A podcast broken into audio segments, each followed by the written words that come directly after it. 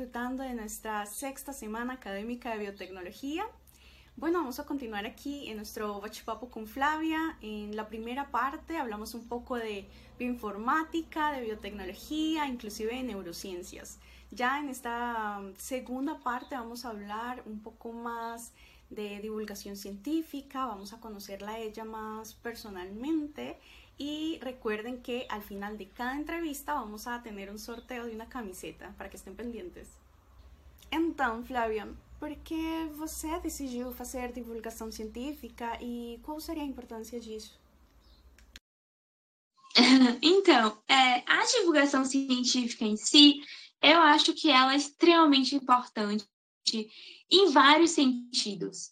É, para a ciência como um todo, né? Então a gente tem que pensar que as universidades públicas, elas são pautadas em três pilares principais, que é ensino, pesquisa e extensão, né?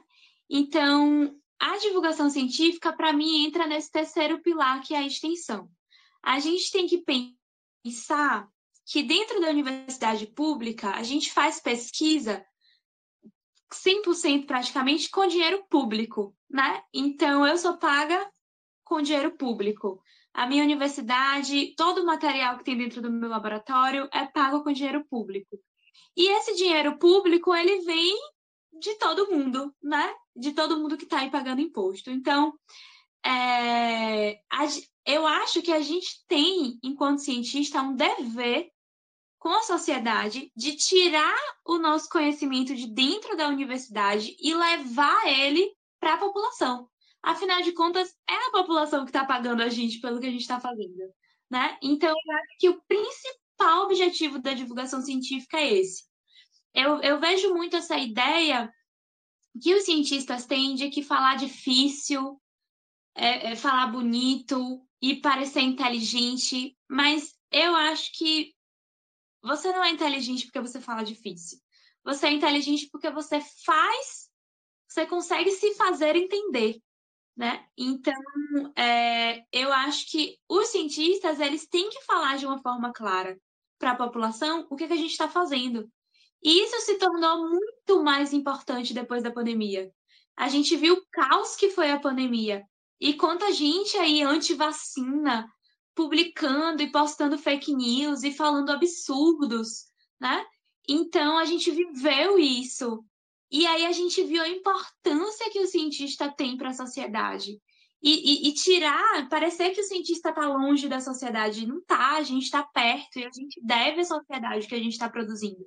E a gente tem que se fazer entender, senão a gente dá palco para os anti-vacinas, para os terraplanistas aí, né? Com esses discursos. Então, a gente tem que tirar a ciência de dentro da universidade, tirar a ciência dos muros da universidade e levar para a população. E eu acho que as redes sociais têm tido um papel muito importante nisso, porque o alcance que a gente tem na rede social é muito grande. Então, assim, a divulgação científica ela sempre existiu. Mas ela existe em congressos, né, em eventos, que a gente consegue alcançar ali um nicho de pessoas com as, com as redes sociais, a gente consegue alcançar um número imenso de pessoas. Então, a minha página ela é uma página bem pequenininha, eu tenho mil e não sei quantos seguidores, que é pouco, mas existem páginas de divulgação científica que tem mais de 100 mil seguidores, né? Acho que tem página até que tem um milhão de seguidores, eu acho. Então, depende qual é o seu público-alvo também, né? É, você pode fazer divulgação científica falando de cientista para a população, ou você pode fazer a divulgação científica falando de cientista para cientista. Esse é o meu caso. Então, o meu foco é em alunos de graduação, alunos de pós-graduação e professores. Né? Então, eu não falo de ciência lá para a população toda. Eu falo de ciência para cientista. Então, meu nicho, obviamente, é menor. Eu nunca vou ter um milhão de seguidores, porque eu tenho um nicho pequeno. Mas quem fala é bem específico. Mas quem fala de ciência para todo mundo, né? Aí você já muda a sua forma de falar, você já muda o tipo de postagem que você vai fazer e tudo mais. Essa galera tem mais alcance, né? Então eu acho que todas essas formas de divulgação científica são válidas. Mas para mim a coisa mais importante é essa: é a gente diminuir essa distância entre o cientista e a população e explicar de forma acessível e fácil, lembrando que a gente vive num país desigual e nem todo mundo tem o mesmo acesso à educação. E se você falar complicado, vai ter um monte de gente que não vai te entender. Então a gente tem que explicar a ciência usando as palavras fáceis, né? E levar esse conhecimento para fora da, da universidade. Então, é, para mim, esse é o principal objetivo da divulgação científica. Bem, e você nos poderia contar um pouquinho de como foi quando você se formou como biotecnologista? Então, é... então, depois que eu acabei o curso de biotecnologia, eu sempre quis seguir a área acadêmica, né? Então, eu quero ser pesquisadora. E aí, eu segui para o mestrado. Né? Hoje em dia, eu faço mestrado em bioquímica e biologia molecular.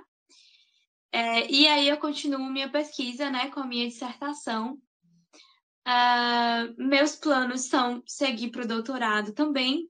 Depois do doutorado é uma grande incógnita, eu ainda não sei. Tem horas que eu quero fazer concurso público e ser professora, tem horas que eu quero ir para o mercado de trabalho, tem horas que eu penso, empreender seria legal também. Cada hora eu penso uma coisa, assim, eu acho que eu quero um pouco de tudo. Mas de um modo geral, o caminho que eu tenho seguido agora é esse da área acadêmica, né? Então, eu segui para o mestrado. Eu estou no meu prim... acabando agora o primeiro ano de mestrado, né? Que eu comecei em 2022. E aí eu me formo ano que vem. O doutorado, eu ainda estou nessa, não sei onde eu quero fazer ainda, né? Esse problema é para Flávia de 2023.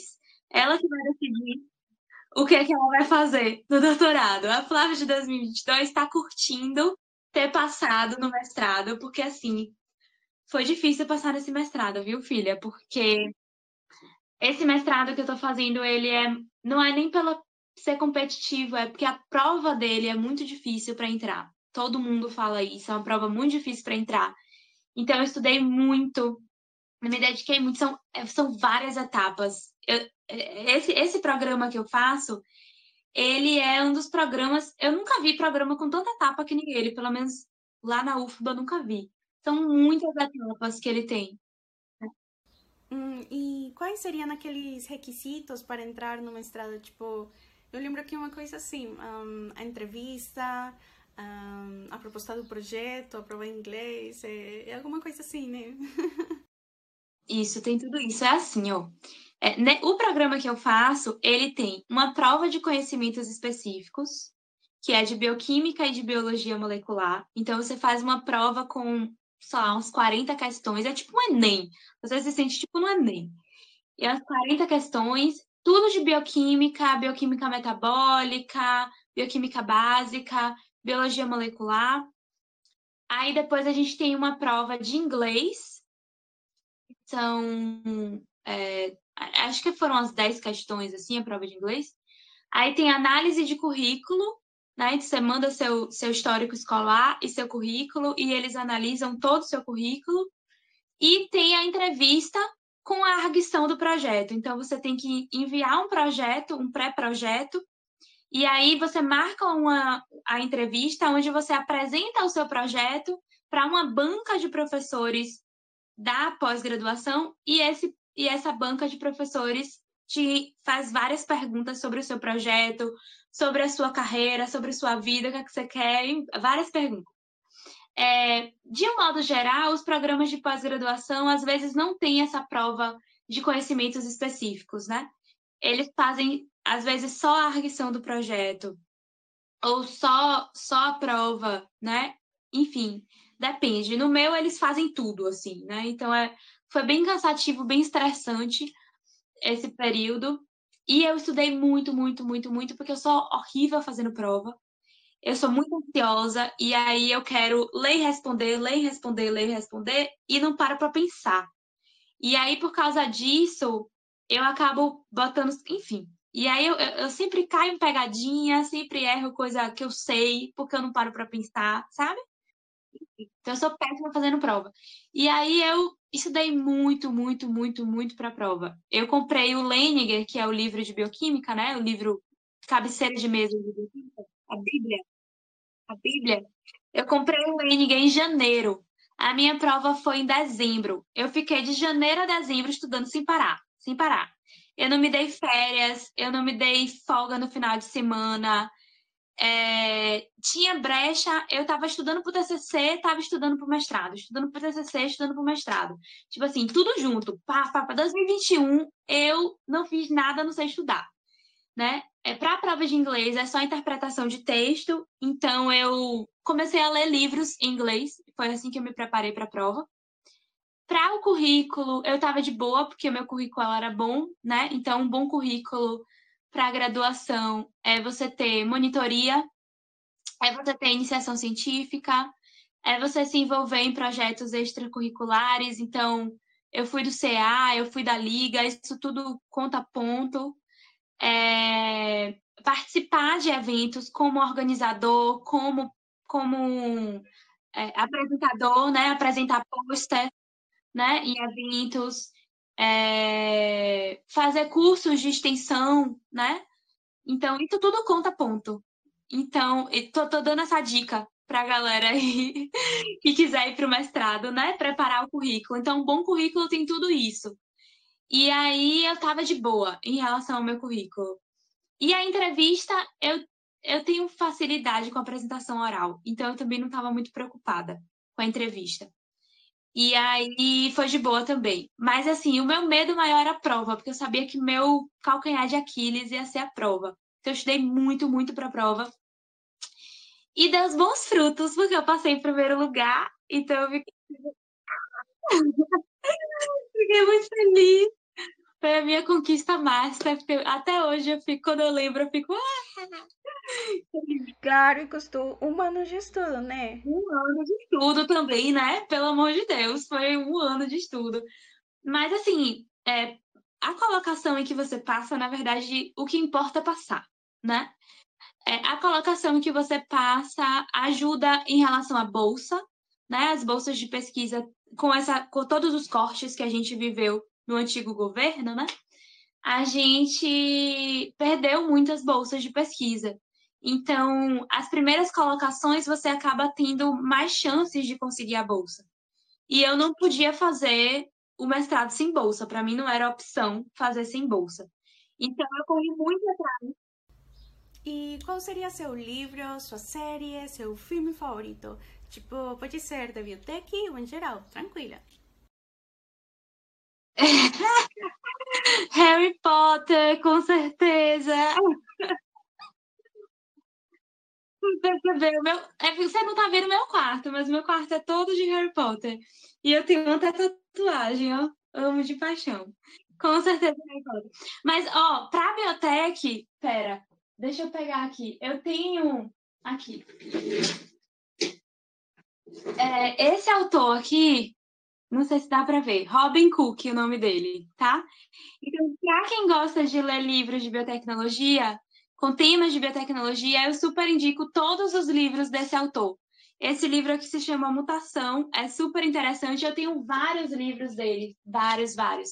Eu adoro de paixão. Então, ele, ele não é biotecnologista, eu acho que ele é médico, mas ele fez especialização na área de biotecnologia e ele escreve livros sobre biotecnologia. São livros de história, né? Não é livro de conteúdo, é livro de história, mas que envolvem temáticas de biotecnologia. E é super, super divertido. Então, adoro ele. Minha indicação para os biotecnologistas é Robin Cook. E Harry Potter também, claro, né? E quem seria essa pessoa que você mais admira ou com quem você mais se identifica? É, quando eu li essa pergunta, a primeira pessoa que passou na minha cabeça foi a Anitta. Nossa, eu acho, eu acho de verdade, assim, enquanto carreira, né, enquanto empresária, né, administradora da própria carreira, eu acho ela fantástica. O que aquela mulher fez, que saiu de show das poderosas para ir virar, né, atração internacional, acho ela fantástica. Mas, enfim, Dentro da nossa carreira, eu tenho uma amiga muito querida, o nome dela é Clara Fernandes. Ela tem uma trajetória acadêmica muito parecida com a minha. A gente é formada no BI de Saúde, a gente é formada em Biotecnologia, ela faz mestrado também em Bioquímica, só que ela é da UFMG e eu sou da UFBA. né? E ela, para mim, assim, é um modelo, assim, sabe? Eu acho que minha referência é uma pessoa. Não é assim, poderia ser um, um, uma, tipo assim, é, Rosalind Frank, ou, sei lá, alguém, alguém né, grande, mas a, a, minha referência, na verdade, é uma pessoa muito real, né? É, é ela, porque eu acho ela fantástica. Sabe aquelas pessoas inteligentes, assim, que sabem conversar sobre tudo? Eu acho isso tão lindo. Você senta para conversar com a pessoa, a pessoa sabe falar sobre tudo, né? E, e eu acho ela maravilhosa. Eu acho que a minha principal referência é ela, sabia? É... E a Anitta. Não esquece de Anitta. Anitta Já, Flávia, e bom, chegou a nossa última pergunta para ti. Seria se você tem algum conselho, alguma dica para os docentes de biotecnologia. Então, a minha dica para os estudantes de biotecnologia é participem de todos os projetos de extensão. Tipo assim, participar de centro acadêmico, de liga, de empresa júnior. Eu acho que isso faz uma diferença tão grande, a gente cria uma maturidade tão grande e permite que você vivencie a universidade, sabe? E vivenciar a universidade é muito mais do que ir assistir aula. Se você for assistir aula, você pode ser um bom profissional, mas se você for assistir aula e participar desse tipo de projeto, né, ir para uma empresa júnior, ir para um projeto de extensão que seja, você aprende várias coisas que são super importantes para um cientista. Aprende a trabalhar em grupo, que é algo que não é fácil trabalhar em grupo. É super difícil, super desafiador. Então, você aprende a trabalhar em grupo, você aprende a ter uma maturidade maior sobre o que te espera na sua profissão, né? Você faz networking, que é uma coisa super importante no universo acadêmico, né? Você ser bem relacionado. Infelizmente ou felizmente, né? É, é uma coisa importante, então você aprende, você se conecta mais com os professores, os professores passam a te ver de, um, de uma forma diferente e essa troca com os professores é bom porque você adquire experiência com eles também. Né? São pessoas que já passaram pelo que você está passando e tem uma bagagem muito grande para compartilhar com a gente. Né? Então, se relacionar com os professores, para quem quer seguir a área acadêmica, eu acho que é super importante. Então, acho que a minha principal dica é isso: é viva mais a universidade do que só ir assistir aula né? De, de verdade, viva a universidade, se você pode, né? Porque tem gente que estuda e trabalha, então às vezes você não tem tempo para para participar de, de, de, empresa júnior e tal. Mas se você é uma pessoa que pode fazer isso, faça, porque eu acho que faz uma diferença muito grande. O meu, minha experiência no centro acadêmico e na liga, quando eu fui de biotech, foi assim incrível. E eu acho que todo mundo deveria passar por essa experiência. Bom, Flávio, eu te agradeço muito por teu tempo, tuas respostas, tuas dicas e, sobretudo, por essa energia incrível que você tem. Eu amei, amei, gostei muito disso, de verdade. E também gostaria de agradecer à comissão organizadora, ao pessoal que está nos assistindo, obrigada. E, por favor, assistam a todas as atividades. é brincadeira só. Mas em sério, não, é em sério, de verdade. Mas enfim, chegou a hora do sorteio, então como vai ser? Daí eu vou deixar uma pergunta aqui a continuação sobre a entrevista que a gente teve com a Flávia, tá? E, então a resposta deve ser hum, de acordo com o que a gente falou aqui. Daí a primeira pessoa que deixe seu comentário, sua resposta lá nos comentários do post das entrevistas, vai ser a ganhadora. Assim de simples. Então, sorte e até a próxima.